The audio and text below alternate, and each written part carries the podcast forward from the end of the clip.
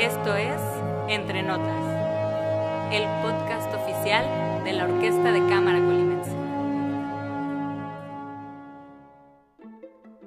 Muy buenas tardes. Este viernes 9 de octubre, desde la hermosa ciudad y soleada ciudad de Colima, México. Esto es Entre Notas, el podcast oficial de la Orquesta de Cámara Colimense. Y estamos un día más con un nuevo episodio para hablar de lo que más nos apasiona y disfrutamos todos aquí dentro de la orquesta, que es la música. En esta ocasión, eh, el capítulo de Entre Notas tiene una dinámica un poco distinta. Nos tomamos la libertad de no tener un invitado externo a la orquesta y reducir el diálogo solamente a miembros internos para hablar de un tema interesante que, bueno, a fin de cuentas es el centro de todo lo que hacemos aquí eh, en la OCC, que es la orquesta, ¿no? Todo relacionado a la orquesta, que es este universo que nos apasiona, nos enamora y nos atrae a todos. Y bueno, en esta ocasión contamos con la compañía muy agradable de miembros activos de la Orquesta de Cámara Colimense que con gusto presento para este podcast. Eh, contamos como siempre con el maestro Cindy Solórzano, eh, pianista titular de la Orquesta de Cámara Colimense.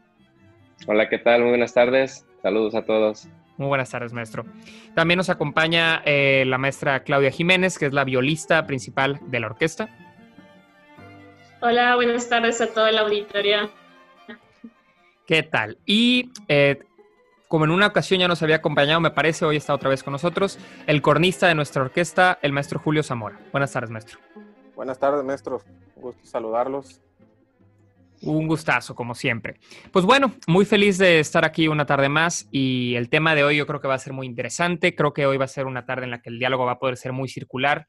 Entre todos cabe mencionar digo que es notable, pero no nos pudo acompañar en esta ocasión la maestra Silvia, que es la que usualmente modera el podcast.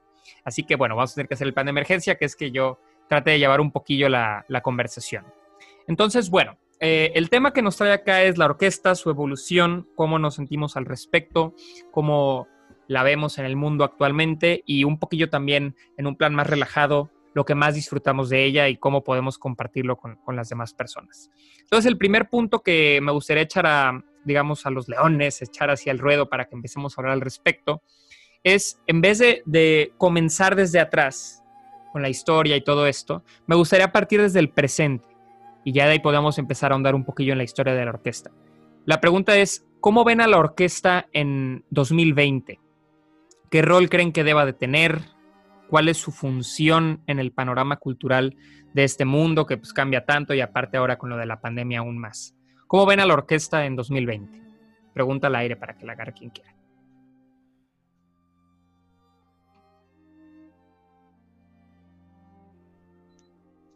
Bueno, bueno pues yo creo yo puedo que, está... Ah, a ver, ¿quién, quién A ver, si quieren, eh, yo tengo el poder aquí. si quieren, que ah. comenzamos con la maestra Claudia. ¿Vale? Y ya del maestro. Ah, bueno, yo veo este muy, muy amplio ahora sí con, con la cuestión de las orquestas. Está muy actualizado, hay diferentes conjuntos. Yo considero que hay más libertad este, en la creación misma de la orquesta, o sea, mismo de nuestra conformación, como, como ha habido libertad para elegir este, la instrumentación que tenemos este, y que, bueno, socialmente el Estado, ciudad, país que tenga orquesta, este, es que está pues ya un poquito más cerca del primer nivel, ah, hablando de cultura, de arte, de una sociedad pues más organizada. Entonces yo pienso que es una, una buena muestra, una buena pantalla la ciudad que tenga una orquesta sinfónica. Entonces, Em, cómo ha ido aumentando la creación de las orquestas, hablando desde las infantiles hasta ya la, la actualidad cuando hay este, orquestas profesionales. Claro. Y bueno, yo creo que habla mucho también de, de Colima, cómo hemos este, ido avanzando. Ya que tengamos orquesta, yo siento que ya nos vamos acercando a, al primer nivel, en, hablando en cuestión cultural, que los países que están desarrollados con Europa, que, tienen prácticamente de todos este, orquestas en todas las ciudades. Entonces, bueno, yo creo que, que es una cuestión ahorita más, más general de, de, las orquestas. Ok, muy bien, perfecto. Maestro Cindy, usted tiene la palabra también.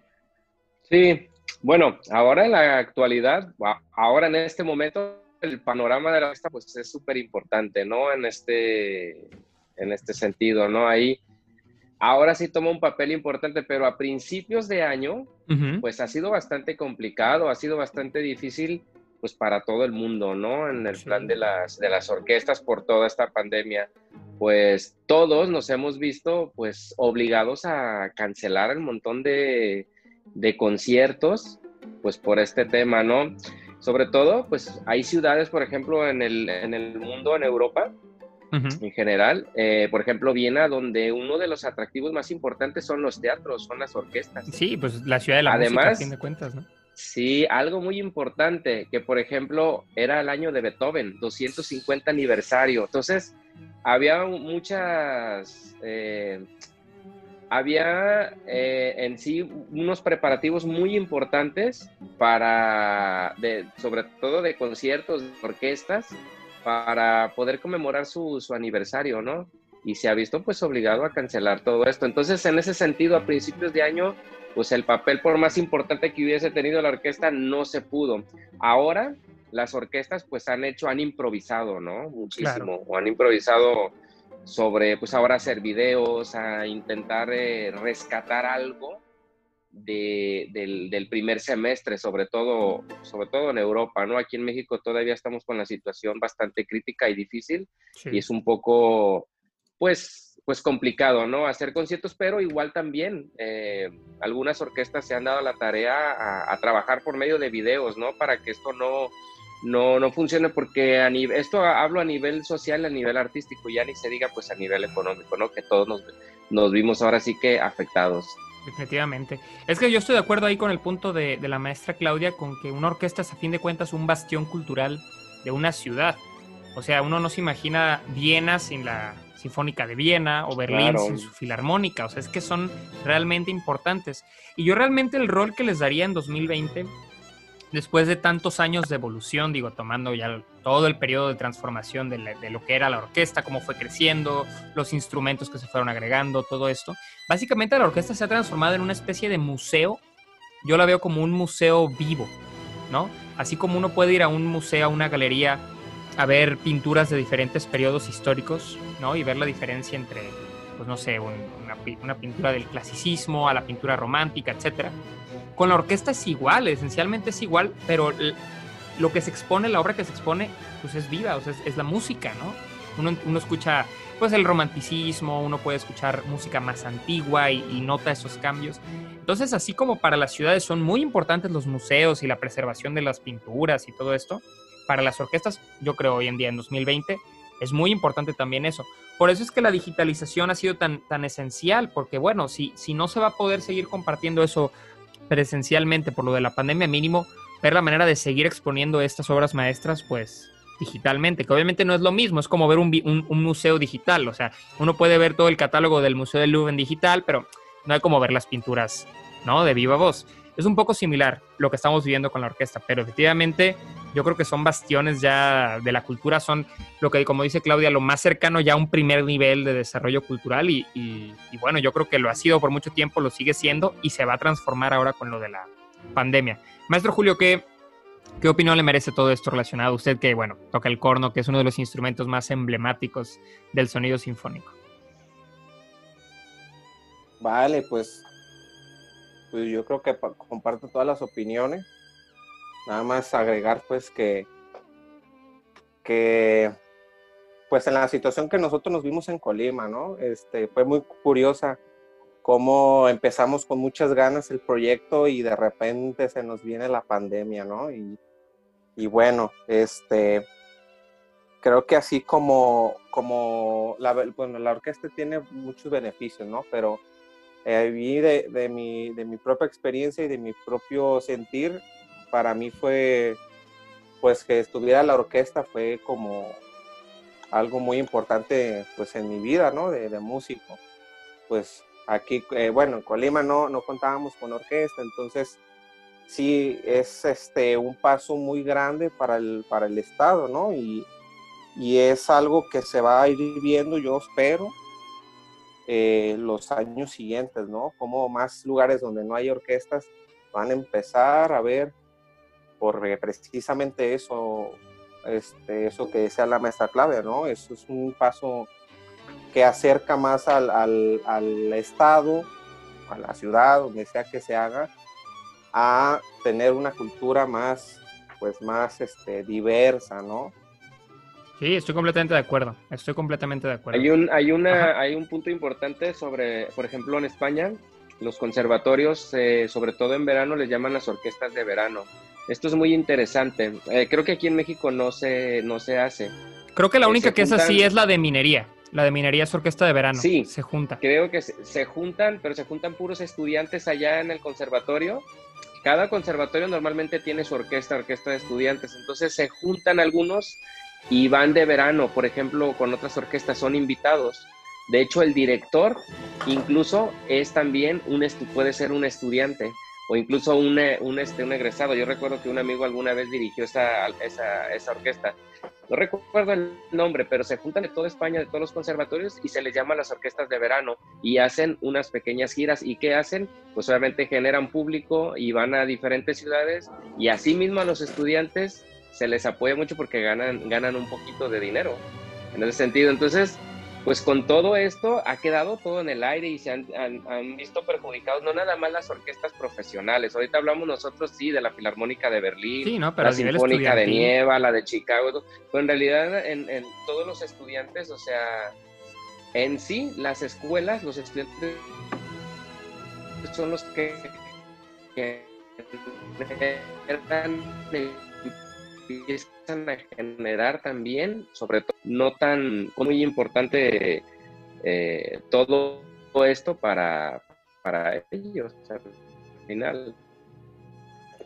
Sí, se cortó poquito al final, pero bueno, creo que la idea quedó clara. O sea, definitivamente la pandemia afectó, bueno, a los niveles más altos, las estrellas de la música clásica, obviamente, pero como siempre los más afectados pues son también los que todavía no están en ese nivel tan alto, los, los estudiantes, las orquestas más amateur. Bueno, nuestro proyecto que va empezando, pero digo, aún así tenemos, eh, vamos viento en popa y todo y vamos a seguir adelante de esto. Pero efectivamente cuando uno va empezando con una orquesta, pues tener una pandemia no es precisamente lo recomendable, ¿no? Porque no se puede tener conciertos.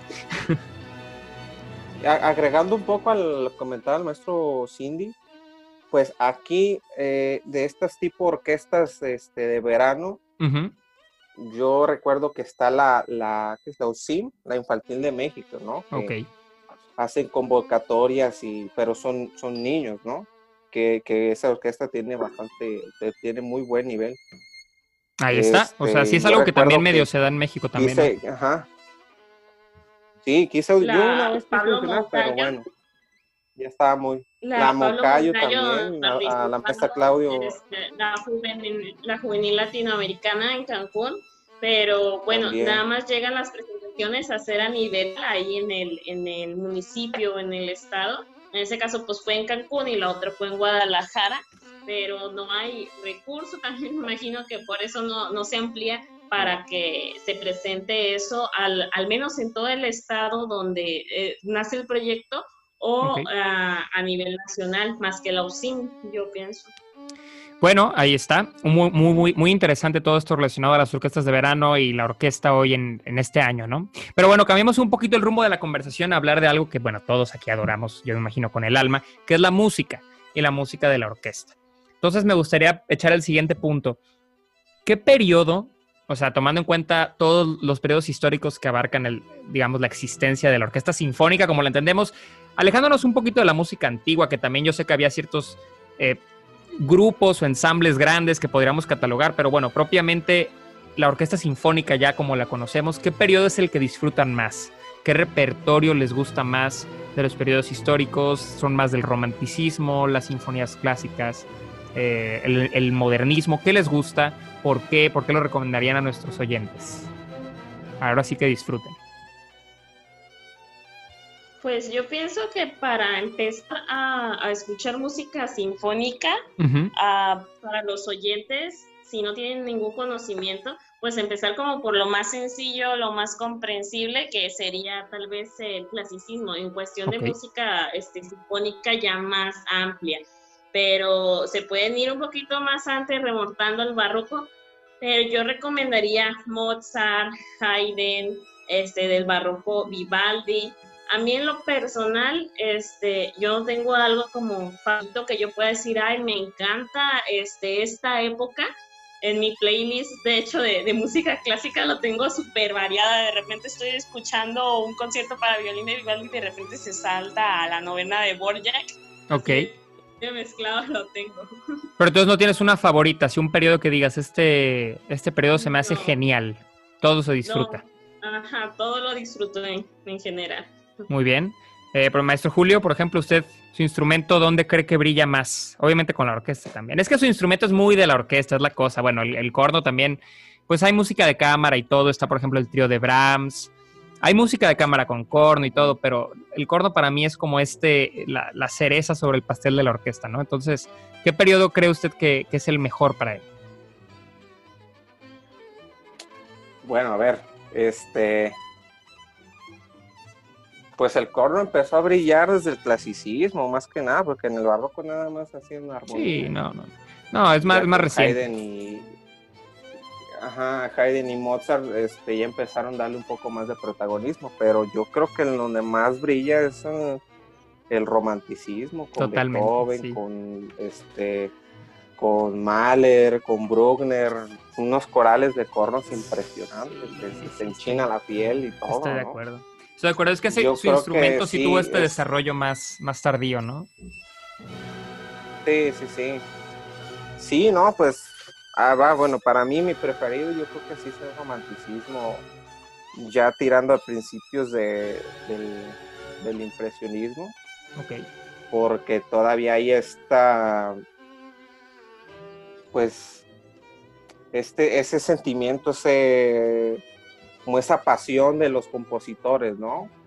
Ya un poco el impresionismo para mí yo creo que ya es es también hay piezas pues que, que, que son muy pasionales no pero ya tipo de Debussy y, y esos ya para mí es algo más místico por así decirlo no más imaginativo.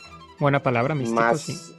ajá y el romanticismo bueno pues es algo muy este pasional muy muy propio ¿Alguna eh, obra en particular es que- donde sienta que el, el corno brilla o se destaca? Bueno, hay un buen, pero así del periodo romántico, un que diga, es que el corno en esa sinfonía, en ese poema sinfónico es una joya. a ver voy a decir dos Ah. Échele. Este, yo creo que la, la, sí por excelencia que todos tienen que conocer, donde el corno tiene un solo con toda la orquesta es la quinta de mar. claro. El, el tercer movimiento, el esquerzo tiene un sol, un, este, una parte de corno, que es el corno obligato, que es el corno, o sea, brilla impresionantemente, ¿no? Ok. Si lo quieren escuchar con el maestro Stefan Dor, es, es volarte la cabeza, ¿no? Magnífico. sí. Incluso porque ahí a mí me da, me, se me hace muy curioso que pues las libertades que se toman los, los este, directores para esta pieza, ¿no? Porque hay quienes eh, de repente pueden dejar al solista sentado y tocar eh, la parte del corno obligato o, o pueden pararlo o incluso incluso en hay una versión con la de Berlín con la este con el con el ex este el, titular que estaba era ¿Simon Rattle? este de Inglaterra Ajá. Sí, Simon Rattle. Sí, que ahí el, el- el director, o sea, se toma la libertad de pasar a, a Stefan, al principal, hasta el frente, ¿sí? como un solista. ¿no? Ah, eso, lo, eso vale la pena verlo, ¿eh? Eso parla. Entonces, En el scherzo de, de la quinta de Mahler, dice. Ajá, exactamente. Ok. Entonces, yo creo que eso es por excelencia. Ahora, la segunda fue porque a mí es una obra que a mí me marcó mucho. En el tiempo que estuve en, en el, el IUBA, que fueron, pues tuvimos la fortuna, ¿no? De hacer algunos viajes con la Filarmónica, con la de Jalisco. Entonces, a mí fue, una, fue un concierto que me marcó mucho en especial, porque fue eh, Los Pinos de Roma de Rispeggi. Mm. Rispeggi. O sea, el último movimiento fue como que, ¿qué? ya. Como que, ¿qué estoy viendo, no? Es que eso es la orquesta, o sea, ese tipo de repertorio, bueno, el, el romanticismo tardío, Respighi, Mahler, Eso, esos son momentos donde no solamente es decir la forma o la estructura, pero ya cuando la orquestación literal hace a la música así como Exacto, tridimensional sí. y tiene estos momentos impresionantes. Eh, ajá, Es- además porque nunca había nunca había escuchado un piano así y ya ves que el- el- en esa pieza el piano tiene muchas partes importantes, ¿no? Igual la, la orquestación, como las trompetas las ponen lejos, ¿no? Eso es un del- efecto. del escenario. Me encanta ese efecto, sí, claro. Me encanta. Muy bien, excelentes ejemplos. Excelentes ejemplos. Y también, perdón, perdón, No, adelante, adelante. me faltó la consagración de Stravinsky. Bueno, pero ahí ya, se, fue ya- ya. ahí ya se escapa del romanticismo. Ahí sí, como dice, escapa, ¿sí? ya es más místico. Ajá, Ya es algo yo- más místico. Yo, este, yo, o sea, yo recuerdo ese momento, o sea, ver, pues obviamente para mi instrumento, ¿no? Ver cómo levantan las, la- las campanas los Ajá. cornistas, porque, ah, no, ya es como de que... Y, y bueno, tan- tantas líneas geniales que tiene la consagración Ajá. del corno, ¿no? Sí, También. Exacto. En, en la danza de las niñas adolescentes. Bueno, Ajá. Stravinsky para mí, bueno, si hablamos de orquestadores que vamos a hablar ahorita más adelante, Stravinsky yo le haré un altar aquí, debería haber un día de Stravinsky donde todos le rindamos homenaje. Pero bueno, Sí, excelente, sí. excelente recomendaciones para todos los escuchas que quieran inundarse en la orquesta y particularmente en el repertorio del corno. Bueno, también yo mencionaría eh, Die Spiegel de Strauss, ¿no? La de... También, no, Romy- es que Strauss también tiene Es que mucho, Strauss, mucho. bueno, para el corno es genial. Pero bueno, maestro Cindy, usted, por ejemplo, ¿qué periodo disfruta particularmente de- del repertorio orquestal, donde cree que el repertorio de esa época, para la orquesta especialmente, es muy especial? Creo que se trabó un poco. Maestro, ¿nos escucha? Bueno, creo que se congeló un poquillo en lo que el maestro retoma su conexión. Me tomaré la libertad yo también de tomar un poco la palabra aquí. Y yo estoy muy de acuerdo contigo, Julio. De hecho, o sea, el romanticismo tardío, yo sí estoy un poco más enamorado del impresionismo. O sea, para mí, eh, Ravel, Debussy, un poquillo Stravinsky. Bueno, Stravinsky no es impresionista, pero toda esta escuela francesa de principitos del siglo XIX, perdón, del siglo XX, para mí es la época de oro del repertorio orquestal. O sea, uno encuentra pues desde El pájaro de fuego hasta la consagración de la primavera. Los alemanes, pues Mahler sigue haciendo sus sinfonías, tienes... eh, para esto ya los poemas sinfónicos de muchísimos compositores son ampliamente tocados, entonces es una época de mucha innovación que yo disfruto mucho, donde la orquesta deja de ser únicamente la cuerda, deja de ser únicamente este sonido muy, pues sí, muy cuerdístico, muy, digamos, reducido, donde los demás instrumentos solo medio acompañan a la cuerda, no. Ya en ese, en ese punto la orquestación explota y tienes una cantidad de colores impresionantes, de experimentaciones, con Strauss, con Ravel, con el propio Stravinsky, con inclusive Dukas, o sea, todo esto, la onda ya es completamente distinto a lo que se había escuchado en el pasado. Entonces, ese periodo que mencionan, yo creo que es de, digamos, del 1880 hasta 1920, es como la época de oro para mí. Pero bueno, maestro Cindy, ahora sí que ya está con nosotros una vez más. Perdón, perdón por las fallas técnicas, ya. No, no se ahora preocupe. sí. ¿Qué periodo para usted es el- el- el- su favorito en cuestión de repertorio orquestal? Mira, para escuchar música, para mi favorito obviamente está el romanticismo, ¿no? Y él, obviamente, el romanticismo tardío, con Rachmaninoff, Sostakovich, Tchaikovsky, Stravinsky y, y muchos otros compositores. Pero en realidad, el que yo valoro mucho y me encanta, por ejemplo, es el clasicismo, sobre todo con Beethoven, por esa transición que tiene hacia el romanticismo si yo me pongo como músico a analizar esto, no tanto como a lo mejor, eh, ¿cómo lo puedo decir? Eh, no, no tanto como un, un, un escucha que va al, al teatro, eh, pues valga la redundancia, ¿no? A escuchar una sinfonía, no como un, un, este, un fan de la música ah, clásica, sino como músico. Yo me pondría a analizar en el sentido, ¿por qué el clasicismo? Porque hay una transición muy importante, hay una experimentación y hay una agregación de, instru- de nuevos Sí. instrumentos. Entonces, eso a mí se me hace súper importante. El Requiem de Mozart con, con el trombón que aparece ahí, ¿no? Por ejemplo, y muchas otras obras, por ejemplo, Beethoven, que, por ejemplo, con unas muy pocas armonías, con un ladrillo hacia un edificio. Entonces, sobre todo, ya se ve en sus sonatas de Beethoven, por ejemplo, la música de para piano, tanto de Mozart, de Beethoven y de Haydn, está totalmente pensado orquestalmente. Totalmente, estoy de acuerdo. Es muy, es muy difícil ver una sonata de Beethoven y no pensar en la orquesta. Es casi imposible, ¿no? No pensar en los clarinetes, no pensar en, en, estos, por ejemplo, en estas cuerdas, en este tipo de, de, de, transición hacia el romanticismo. O sea, es, es, es, es maravilloso. Como músico, yo, yo obviamente me, me gusta más el clasicismo y sobre todo más inclinado en ese sentido a Beethoven, obviamente Mozart también a nivel operístico, ¿no? Todo, todo esto que donde influye mucho la orquesta también.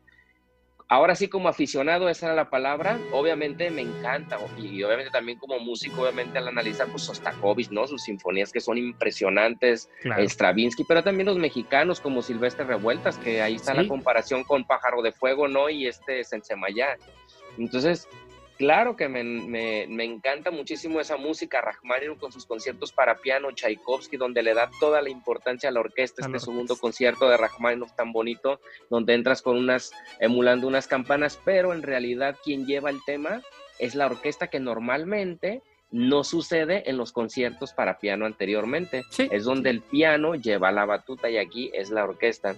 Entonces a nivel orquestal obviamente que hubo una evolución impresionante eh, del romántico con Liszt, con sus, estos, ¿cómo se llaman? Sus, sus, poemas sinfónicos, con Berlioz. Liszt era, bueno, ese, esa dupla, Berlioz y Liszt, bueno, eran brutales, ¿eh? O sea, innovadores. Pero mira, sí, incluso Chopin, que decían que era muy mal orquestador, no lo sé, yo tengo mis dudas. No, yo sí creo que sí. Digo, si lo comparamos con Liszt, por ejemplo, Exactamente, es que Liszt, si era, Liszt era muy grande. O sea. Si, empezamos a comparar, claro que sí, obviamente, pero a ver, estamos viendo que había una evolución y que todo estaba centrado, o muchas cosas estaban centradas en el piano. Entonces él escribió un concierto para piano y orquesta. Por ejemplo, vámonos a Brahms. Brahms es una sinfonía con piano, su segundo concierto, por ejemplo. De hecho, le hice la segunda. Exacto. Entonces, y ahí sí ves, y por ejemplo, tiene esta parte tan hermosa que seguramente Julio conoce, que es la de los cornos.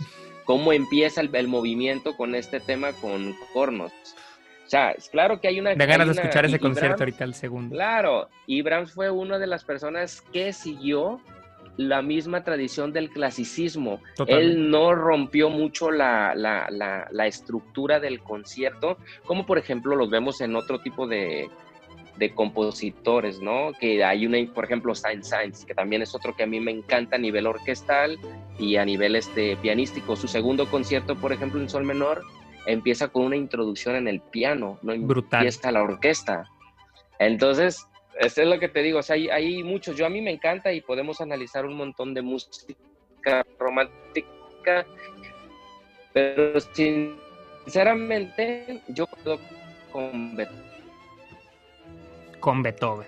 Ahí se cortó poquito, pero bueno, me entendí que, se queda usted con Beethoven y yo creo que es un muy buen punto. Sumando un poquito a, lo de Ludwig van Beethoven y aprovechando que es su año, pues bueno, es indudablemente un, el pilar literalmente de la música occidental, yo creo, Beethoven. O sea, sí hay un antes después de Johann Sebastian Bach, pero definitivamente hay un antes después de Ludwig van Beethoven, particularmente en el repertorio sinfónico. Tanto que sus nueve sinfonías atemorizaron, literalmente atemorizaron a una generación de compositores después, porque pues nadie le podía llegar a una semejante creación. Particularmente me gusta mucho la evolución de su orquestación hay debate, o sea, por ejemplo, Leonard Bernstein decía que Beethoven no era precisamente un gran maestro de la orquesta, hablaba de ciertos desniveles y cosas así. Eso se ha debatido, yo sinceramente creo que Beethoven sí era un gran orquestador. También ver con qué tipo de orquesta trabajaba. O sea, era una orquesta muy distinta a la orquesta que, por ejemplo, pudo tener a su disposición Rachmaninoff o Mahler. Pero para los instrumentos de su época, pues tiene cosas bastante atrevidas, como por ejemplo la integración de un tercer corno en su, en su tercera sinfonía, en el scherzo, esta este pasaje casi de cacería, ¿no? Magnífico de, heroica. Obviamente su novena sinfonía, por Dios. O sea, si uno compara eh, el material, por ejemplo, de su segunda sinfonía en re mayor, eh, que muchos dicen que realmente, pues sí, es un, es un molde que se asemeja más a las, a las sinfonías eh, de Haydn o de compositores predecesores a él, lo compara con lo que hace en su novena sinfonía, bueno, es una evolución brutal la que él tiene. Su novena sinfonía inclusive ya tiene este comienzo pues muy romántico y todavía es demasiado temprano en la historia de la música para algo así. O sea, no, empieza ni con un tema, no empieza con nada, empieza con, con el trémolo en las cuerdas. Ajá. Incluir coro. Incluir coro, por supuesto. O sea, Pero aparte de obviamente todo lo que hace con el coro, que es brutal, pues ya la orquestación en esta sinfonía es impresionante. O sea, ya tiene unas texturas y tiene un sentido de la profundidad que antes no. Antes era alguien hace un tema y los demás acompañamos, punto. Eso era la orquestación por mucho tiempo. O sea, ya con Beethoven no. O sea, Beethoven en su, particularmente en su obra más tardía, tiene una evolución tremenda y deja todos los cimientos para el romanticismo, que sí es una explosión de técnicas y innovaciones que es fascinante. Bueno, sumando un poquito a este tema de, obras, de estilos, periodos, me gustaría echar la pregunta, ¿quién creen ustedes? Obviamente esto es un concurso, de recuerden que el arte es subjetivo, o sea, no es como que las Olimpiadas o algo así, por mucho que hay concursos de música, yo sinceramente creo que el arte es una cosa subjetiva que no se puede medir, pero en su opinión, ¿quién creen ustedes que es el más grande maestro a la hora, o maestra, a la hora de escribir para la orquesta, de usar a la orquesta como un medio de expresión, que no es lo mismo que solamente escribir. Podemos dar el ejemplo muy claro de Frédéric Chopin o de Scarlatti, que son compositores geniales, brillantes, pero que limitaron su expresión a sus instrumentos, que fue el clavecín y eventualmente el piano. Eh, o compositores de guitarra, como Francisco Tárrega, que también era un genio, pero bueno, se dedicó a componer para la guitarra. Hablando de la orquesta, ¿quién creen ustedes que era el más grande orquestador que ha existido o existe? O bueno, denme su opinión, por favor. Quien guste tomar la palabra.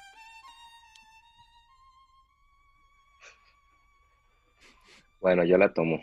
Si no la quieren ustedes.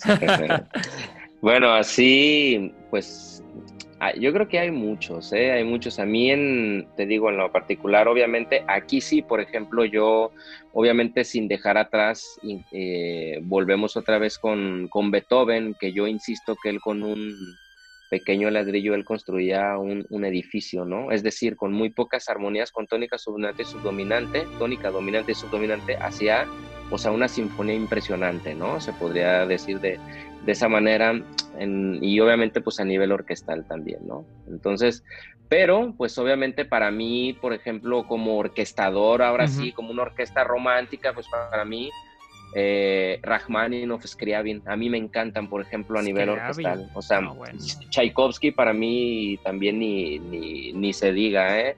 Por ejemplo, hay muy, pero hay muy pocos también, hay muy, hay muchos músicos también mexicanos, compositores, que tuvieron también, por ejemplo, Ricardo Castro a nivel orquestal me gustaba mucho a mí, por ejemplo, Ponce incluso con su concierto y lo que, el que he dicho anteriormente también, eh, Silvestre Revueltas, pues, Stravinsky para mí sería, pues obviamente entre Rachmaninoff, Stravinsky, Stravinsky y Sostakovich, para mí lo, lo mejor en el sentido eh, orquestal, ¿no? En, ese sentido, a mí me, me, encantan sus sinfonías, por ejemplo, su concierto para piano y orquesta de, Scriabin, que es muy poco tocado y que es increíblemente hermoso y orquestalmente wow, o sea, y además bastante difícil para los directores todo, todo este tipo de, de música porque en sí la orquesta no es un simple acompañamiento, ¿no? No quiere decir que en el clasicismo era más sencillo, claro que era difícil, es difícil en cuestiones de estilos encontrar el estilo, pero en estos niveles, por ejemplo, donde ya la orquesta está totalmente evolucionada, donde ya hay un montón de instrumentos, es bastante complicado a nivel rítmico, a nivel melódico, es difícil para el oído. el poema del éxtasis de Scriabin, o sea, es una pintura con tanto color que digo, por Dios, o sea, ¿cómo puedes? O sea, Scriabin era un gran maestro de la orquesta. Bueno, tenía hasta este tema de los colores, ¿no? De que él veía colores. Sí, sí, sí. Entonces, Scriabin sí es, es, genial, es genial. Pero bueno, sí, como dice, yo creo que, que hay, todos esos ejemplos y, yo creo que son, estoy de acuerdo con, con, ellos, son, son geniales. Claudia, maestra, a ver, ¿usted tiene alguien que crea que sea como el elegido para la orquesta y la orquesta lo ama a él? ¿Quién? pues yo me siento una mortal opinando de esto pero yo pienso que tal vez Berlioz con su Sinfonía Fantástica. Bueno, y tomando en cuenta que, que, él desarrolló un papel importante para la viola, pues ahí en defensa de la viola. Claro, claro, Heraldo en Italia, claro, importantísimo eso, es verdad. Sí, y, bueno, toma mucha de la teatralidad de, de, Beethoven, entonces sí está como una influencia ahí pero en lo personal, o sea, no es de mis favoritos. Yo puedo decir de mis favoritos y que siento que, que es buen orquestador y aparte desarrolló mucho la miniatura y el concierto solista Sibelius.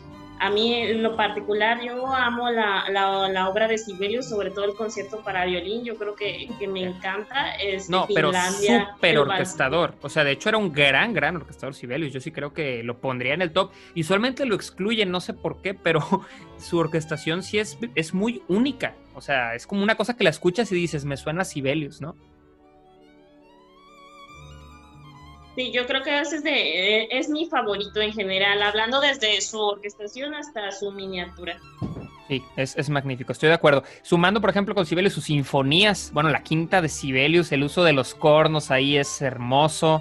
Su concierto para violín es casi también como una sinfonía, un poquito como el efecto Brahms con el piano. Bueno, Sibelius con su concierto para violín es casi casi una sinfonía con solista, más que un concierto, aunque sí lo es, o sea, porque la cadenza es súper difícil. El segundo movimiento particularmente de ese concierto, bueno, te hace llorar, o sea, te saca las lágrimas. La manera en la que habla con el violín y la manera con la que habla con la orquesta es infinitamente, yo creo, todavía infravalorada para lo que Sibelius hizo. Su obra es muy importante y qué bueno que lo mencionaste porque se me había como el pasado completamente, o sea, no sé por qué escucho la música de Sibelius y yo pienso en nieve, siempre como que la escucho y, y veo nieve, o sea, veo como un lago congelado. O sea, estas quintas en las cuerdas que siempre están como haciendo, es, es genial. Eh, maestro Julio, eh, ¿quién cree usted que es el elegido para la orquesta y la orquesta lo adora y así? Híjole. A ver. Pues yo creo que ya hiciste spoiler, pero yo creo que Stravinsky puede pasarse de lanza con el uso de la orquesta. O sea, es este. Eso es, ¿eh? O sea, como para llevárselo a Stravinsky, Stravinsky, te pasaste de lanza. Sí, no, es, que... No, es que es, verdaderamente el término es superhumano, ¿no?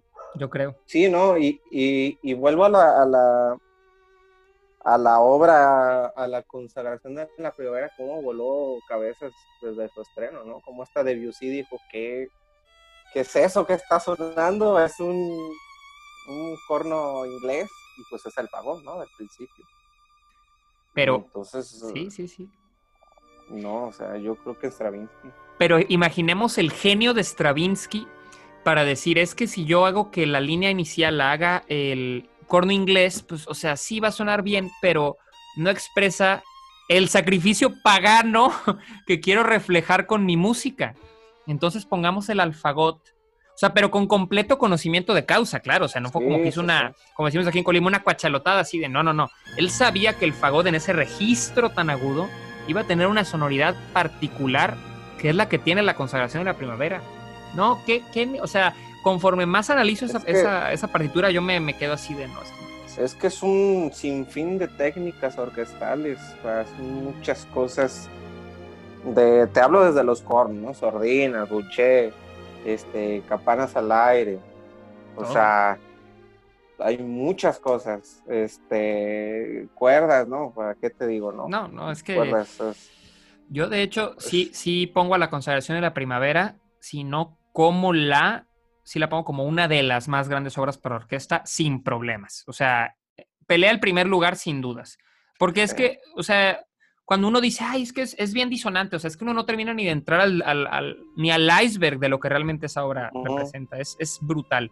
La orquestación de Stravinsky yo creo que es, llega a otro nivel con esa obra, y particularmente, como dices tú, o sea, el uso de los metales, el uso de los cornos, es arropado aparte por todas estas polirritmias, por todas estas texturas geniales que hace. No, la verdad yo no sé, honestamente yo no sé cómo pudo haber hecho algo así. O sea, porque... Incluso, incluso, o sea, pues, muchos instrumentos así bastante, ¿no? la tuba wagneriana. El clarinete eh, bajo. Usar dos clarinetes bajos. Dos clarinetes bajos que hacen un diálogo entre ellos. ah, no, Stravinsky. Sí, o sea. no, ese cuate, en serio, no lo merecíamos. bueno, este, yo creo que sumando a otro contemporáneo o casi contemporáneo de Stravinsky, yo me quedo, eh, y es debatible, porque de hecho muchos foros ponen a, foros de música clásica, yo he visto que ponen al mejor orquestador de todos los tiempos, a Richard Strauss, que yo definitivamente me quito el sombrero. O sea, los poemas sinfónicos de Richard Strauss son, Dios mío, son una escuela de orquestación en sí mismos, ¿no? Desde Don Juan, más tempranos, hasta una, la Sinfonía Alpina, que yo creo que es para, bueno, para los metales, la Sinfonía Alpina es una cosa que te vuela la cabeza. Pero honestamente, aunque me encanta Strauss, para mí el mejor orquestador de todos los tiempos es Maurice Ravel. O sea, para mí Maurice Ravel no tiene igual. no tiene igual. O sea, era un, orquestador a un nivel infinitamente superior a cualquier cosa, con un nivel de sofisticación, sofisticación perdón, en su escritura sobresaliente, sumamente sofisticada la palabra. Eh, Daphne Cicloy, La Vals, eh, Bolero, inclusive, que muchos se mofan de Bolero por ser como que una sola melodía repitiéndose y repitiéndose.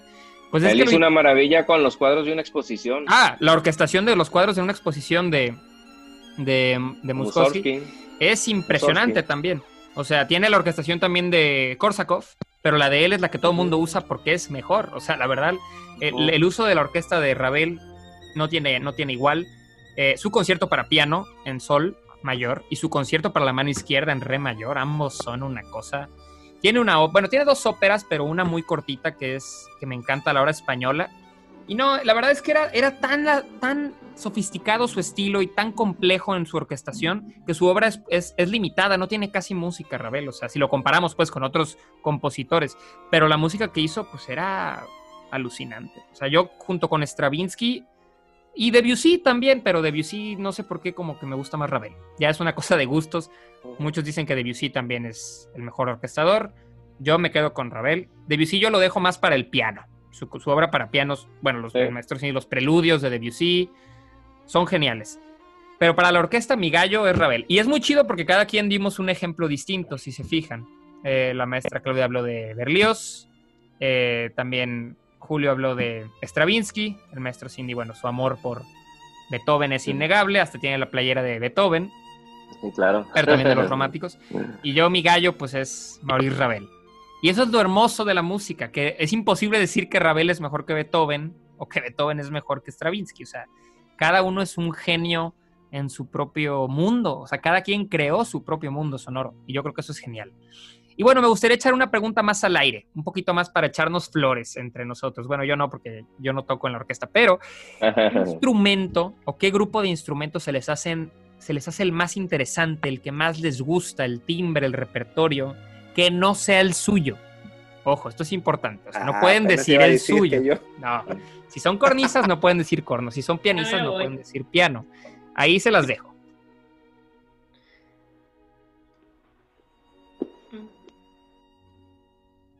¿Quién toma la palabra? ¿Quién toma la palabra? Nadie quiere. A ver. pues, pues hay muchos a mí los que me gustan. Por ejemplo, el corno es uno de los que me gustan, aunque en realidad hay muy poco.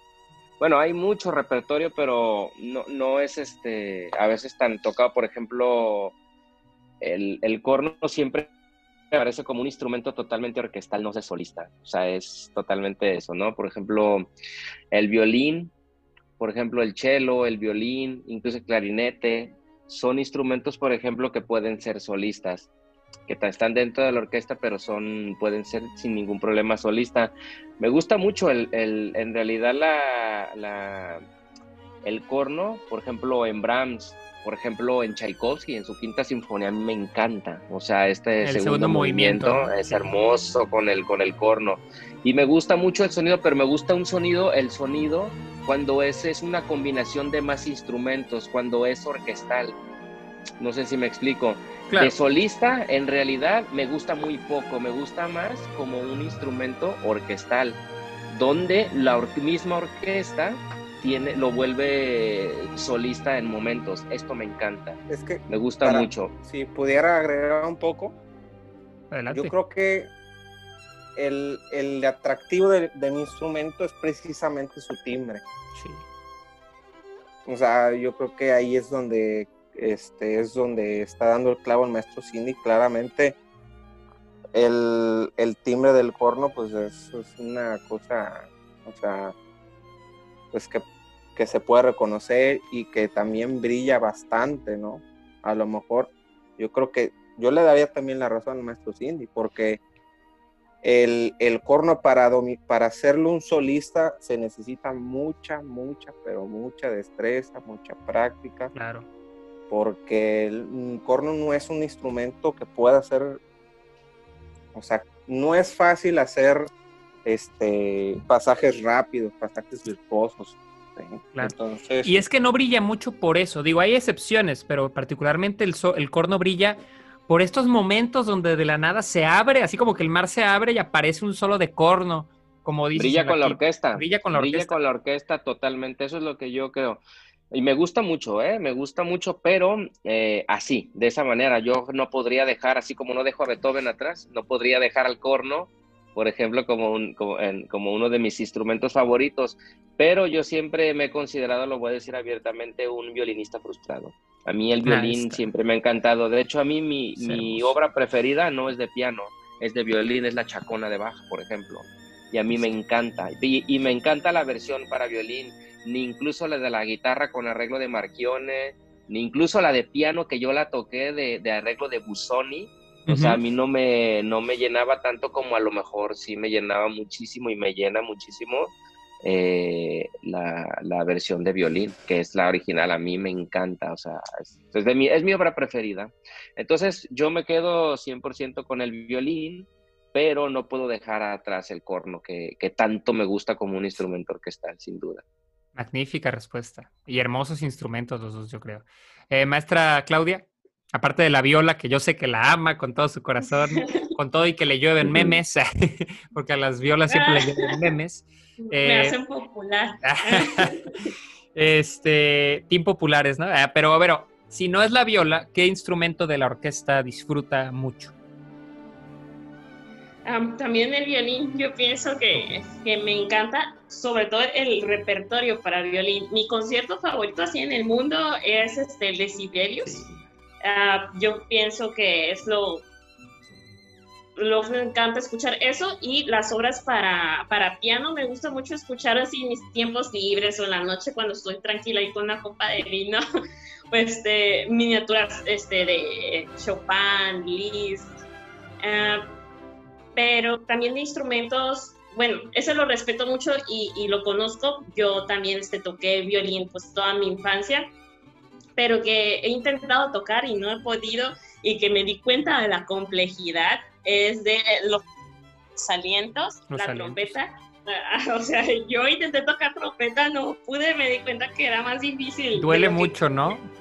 Sí, luego la respiración continua es así como de, realmente necesitas demasiada técnica para poder hacer eso.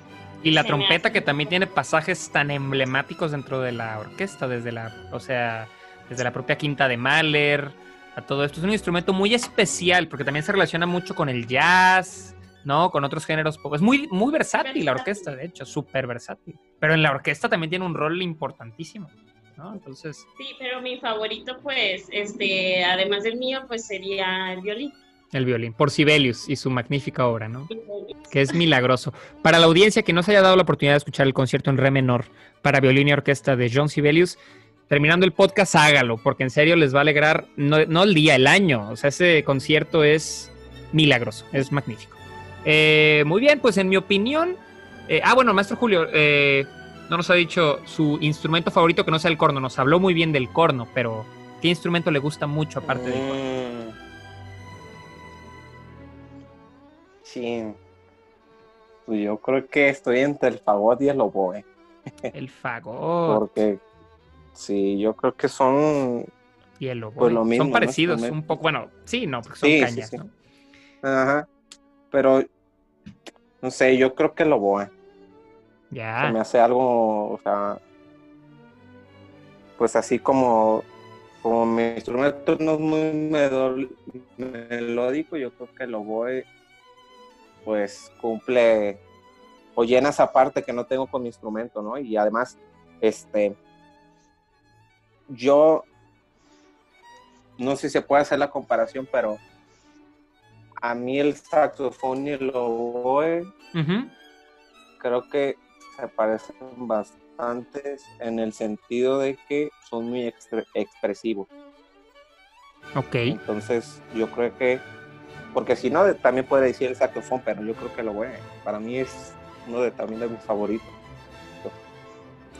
Bueno, yo ahí sí como que difiero un poco, yo creo que el corno sí es muy melódico. Pero lo que sí es muy distinto es que las melodías de oboe son muy, muy contrastantes con las melodías. De, o sea, el color sí es muy distinto, eso sí. O sea, pero hay melodías magníficas con el corno, hermosas. Como dijo el maestro Cindy, el propio segundo movimiento de la quinta de Tchaikovsky, donde el corno se lleva todo. Pero el oboe también tiene este otro timbre muy, pues ahora sí que maderesco sería la palabra, así, o sea, suena madera, literal. Y también tiene sus agilidades, ¿no? El propio Ravel con eh, la tumba de Cuperán, ¿no? Este, la, como abre. O sea, tiene este sonido muy único, ¿no? Me gusta el oboe, efectivamente. Yo creo que es una muy buena, muy buena selección. Y también me interesa que son muy distintos. Bueno, hay una coincidencia ahí entre los violines, eh, pero en general son distintos. Eh, mi selección es, sí, algo medio extraño, pero me encanta a mí el arpa. El arpa para mí es este instrumento como místico que tocaría, yo creo, no sé, algún fauno o algo así. O sea, tiene estos colores impresionantes dentro de la orquesta. Siempre como que rompe la textura orquestal cuando entra el arpa. O sea, no es como un, un instrumento que puedas mezclar tan fácil. O sea, sí se mezcla, obviamente, ya. Si hay un tutti, pues obviamente se mezcla. Pero en mi opinión, no fue hecho para mezclarse, fue al revés, fue hecho para sobresalir dentro de la orquesta. Entonces, sí, su, integración es muy tardía, obviamente no, ni el repertorio clásico, ni el repertorio barroco cuenta con arpa, pero el que más me gusta, que es el impresionista y el romántico tardío, sí. Entonces el arpa para mí, y más cuando son dos, o sea, cuando tienen partes de doble arpa, para mí es magnífico dentro de la orquesta. Yo creo que es, es, eso, ¿no? Pero bueno, ahí está, arpa, violín, piano. Bueno, piano todos. Yo creo que el piano es universal. ¿A quién no le gusta el piano? O sea, es como, todos. ¿Verdad que sí? ¿Verdad que sí? Pero el arpa es como, como la prima guapa del piano, así como que también es polifónico, todo esto, leen dos claves, pero tiene un timbre muchísimo más maleable, digamos, porque importa mucho, como se toca como la guitarra con la yema de los dedos, puedes transformar el timbre de mil maneras y eso a mí me encanta. además existe una, una, o sea, obviamente es un sonido totalmente eh, único, ¿no? En ese sentido, pero la, la fusión de color que hace con la orquesta es impresionante, sobre todo cuando, cuando, cuando hablamos de la, de la orquesta. Sí, sí, sí, o sea, es que es un instrumento, ese sí es bien peculiar porque tiene su repertorio solista que es bueno, o sea, su repertorio camerístico también, por ahí hay unos tríos para flauta y cuerdas, Está el, eh, la introducción y alegro de Ravel, que también es una maravilla, las danzas sacras y profanas de Debussy. Pero aparte con la orquesta, como que se evoluciona y se hace otra cosa completamente el arpa. Entonces es lo que, lo que a mí me gusta mucho, mucho de ese instrumento. Eh, me gustaría aquí leer los comentarios que nos están poniendo eh, en nuestra página de la orquesta.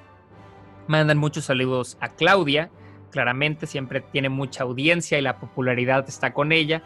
Este, y aparte un comentario, eh, digamos, del equipo Ravel. Dicen por ahí, CR Gustavo dice, Ravel, gran orquestador. Estoy completamente de acuerdo contigo. Ravel para mí es un gran, gran orquestador y yo personalmente creo que es el más grande orquestador que ha existido. La orquesta fue hecha para él, casi casi a la medida. Y bueno, es un gustazo que también eh, gente en el público disfrute su música. Pues bueno, yo creo que ha sido un programa distinto, ha sido un programa interesante. Siempre es muy agradable hablar de música, de compositores, con colegas, con miembros de la orquesta.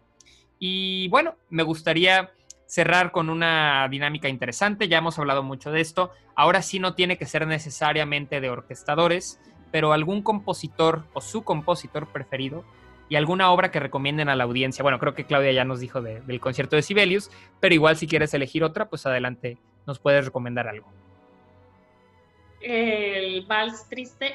no es porque lo estamos tocando, pero. Ahí hay un, un spoiler. un, spoiler, sí. Eh, y bueno, que empiecen a escuchar música de Sibelius para cuando tengan primer concierto ya, ya vayan como todos unos melómanos. como todos unos amantes nórdicos de Sibelius. Sí, es que Sibelius tiene este sonido como muy aparte de otros compositores como nórdicos, suena como, bueno, Finlandia ya habías dicho también, este, tiene una suite que me encanta que se llama la suite Carelia, que hace alusión a una zona de Rusia y Finlandia ahí como en medio. Se llama Karelia, que es muy bonita. O sea, Sibelius, su obra es genial, genial, genial, genial. Y creo que todavía no le dan ese lugar dentro de los grandes que, que merece. Maestro Julio, eh, ¿algún compositor, alguna obra que pueda recomendar para la audiencia? Híjole. A ver. Digo, variándole un poquito ya a Stravinsky, todo esto que ya nos platicó, Ah, que sabemos que le encanta. O bueno, de Stravinsky, aparte de la consagración, ¿qué otra obra es?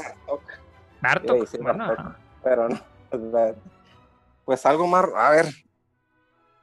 Híjole. Mm, El concierto para orquesta de Bartok, ¿qué tal? Eh? No, bueno. la- Que también vamos a tocar Bartok, por cierto, pero bueno, eso es un spoiler. El, man- el mandarín fantástico, lo que se llama. Es, es un ballet, ¿no? También Oh, ese es muy, muy- Palabras mayores. Sí, a ver. Pues yo creo que. Yo creo que Strauss. Strauss, este. Romántico. Y yo les recomendaría. Este. Ay, Dios, se me fue el nombre. La Sinfonía Alpina. Sí, bueno, esa obra. Esa obra está para que le hagan hasta una película. Ah, no, que- no, no, Perdón. ¿Cuál? Fue. eh, Vida de héroe. Ah, sí. Vida de héroe. Tururú. Ah, Strauss. Sí, no. y sus poemas sí, sinfónicos que son tan. La vida de héroe está, es magnífico. Y aparte tiene esta cosa que usa temas, por ejemplo, aparece el tema de Don Juan, aparece luego en, en la vida de héroe. O sea, usa como esto medio. Como si hicieras, hiciera secuelas de películas de Marvel, pero todo con su música, o sea, con sus historias sinfónicas, literalmente. Es que eh, eh, Richard. Krauss es literalmente un cuate que hizo con la orquesta un mundo. O sea, tanto que no necesitó, bueno, aparte escribió óperas y era un super operista, pero tan solo con sus poemas sinfónicos tenía la, la habilidad de narrar historias, narrar mundos. eh, genial. Así hablo Zaratustra también, bueno, eso te vuela la cabeza, o sea, es una obra también. impresionante. Y Strauss es, es curioso porque vivió mucho, así como Saint-Saëns, o sea, creo que él se murió como hasta el cuarenta y tantos. Entonces, Strauss estaba vivo cuando fue la consagración, cuando fue eh, todo, o sea, él le tocó básicamente todo a la mitad del siglo XX y él siguió haciendo su música romántica, o sea, él seguía haciendo sus, sus poemas sinfónicos y todo. Sí, la vida de héroe es magnífica y la, la- la sinfonía alpina también, yo creo que también no podemos dejarla. Sí. Y bueno, yo pues también yo creo que Strauss es un gran ejemplo. Me gusta mucho su música, Sibelius. Ravel, pues ya recomendé Ravel. Ahí ahora sí que pueden entrarle de lleno. Su música es son pinturas, pero al mismo tiempo es algo muy particular. O sea, yo creo que Ravel es un es algo especial, a mí me gusta mucho. Pero yo creo que para recomendar, en vez de Ravel, voy a recomendar otro francés, eh, Paul Dukas, que es el que compuso este magnífico, magnífico eh, aprovechando que estamos en, en el mes del terror, compuso este poema sinfónico que es El aprendiz de hechicero, que, bueno, aparece en Disney, en fantasía, todo esto. Eh, y es genial, o sea, es una obra muy, muy lúdica, muy divertida, y su orquestación también es muy buena, muy buena. Es este, pues, romanticismo muy tardío, todavía no es impresionismo tal cual, pero ya es una orquestación brutal. Entonces yo recomendaría Paul Duca y El aprendiz de hechicero. Eh, ahí está, La muerte y la doncella de Franz Schubert. Ah, bueno, un gran cuarteto de cuerdas. Mi cuarteto de cuerdas favorito, yo creo, del, del romanticismo. Nos lo comenta aquí GR CR Gustavo, fan de Schubert aparentemente. Bueno, La muerte y la doncella es el cuarteto de cuerdas. Es, un, es impresionante, es, es magnífico. Muy buena recomendación también por parte de la audiencia. Pues bueno, eh, yo creo que con esto ya vendríamos cerrando. El maestro Cindy aparentemente tuvo problemas de conexión y ya no pudo continuar con nosotros. Pero bueno, de antemano les agradezco aquí a ti Julio y a ti Claudia. Yo creo que fue un programa ameno. Pudimos hablar de lo que nos más, lo que nos gusta más, que es la música, y compartir a nuestros compositores y héroes favoritos. Eh, nos estaremos viendo el siguiente viernes a las 6 de la tarde. Ahora sí con un invitado distinto a la orquesta para tocar temas ya un poquito alejados. Eh, pero bueno, fue una oportunidad genial esta para hablar de compositores, de repertorio y como siempre muy agradecido con la audiencia eh, por escucharnos y con ustedes pues por estar aquí. Así que muchísimas gracias a los dos. Les agradezco y espero y nos acompañen pues todos los viernes, o sea que no nos que no sea solo esta vez. Sí, pues con gusto. ¿Algún, algún, ¿Algún mensaje de despedida para los fans, maestra Claudia? Pues que estén al pendiente de nuestras fechas de concierto. Espero ya el próximo año tengamos ya algo agendado.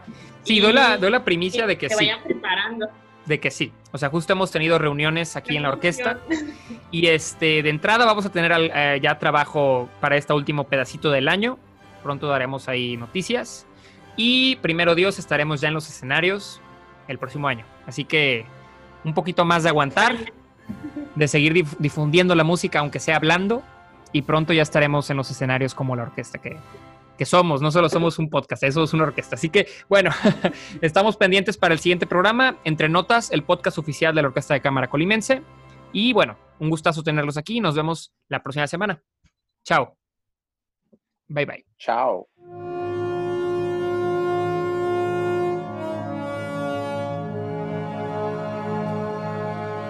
Esto es Entre Notas, el podcast oficial de la Orquesta de Cámara Colimense.